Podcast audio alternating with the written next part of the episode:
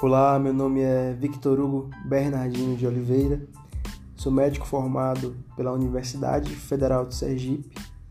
Vim para São Paulo para continuar meus estudos.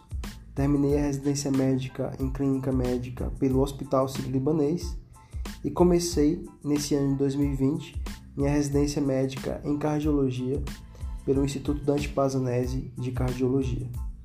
Criei esse podcast para que possamos revisar os principais temas da cardiologia. Espero que gostem.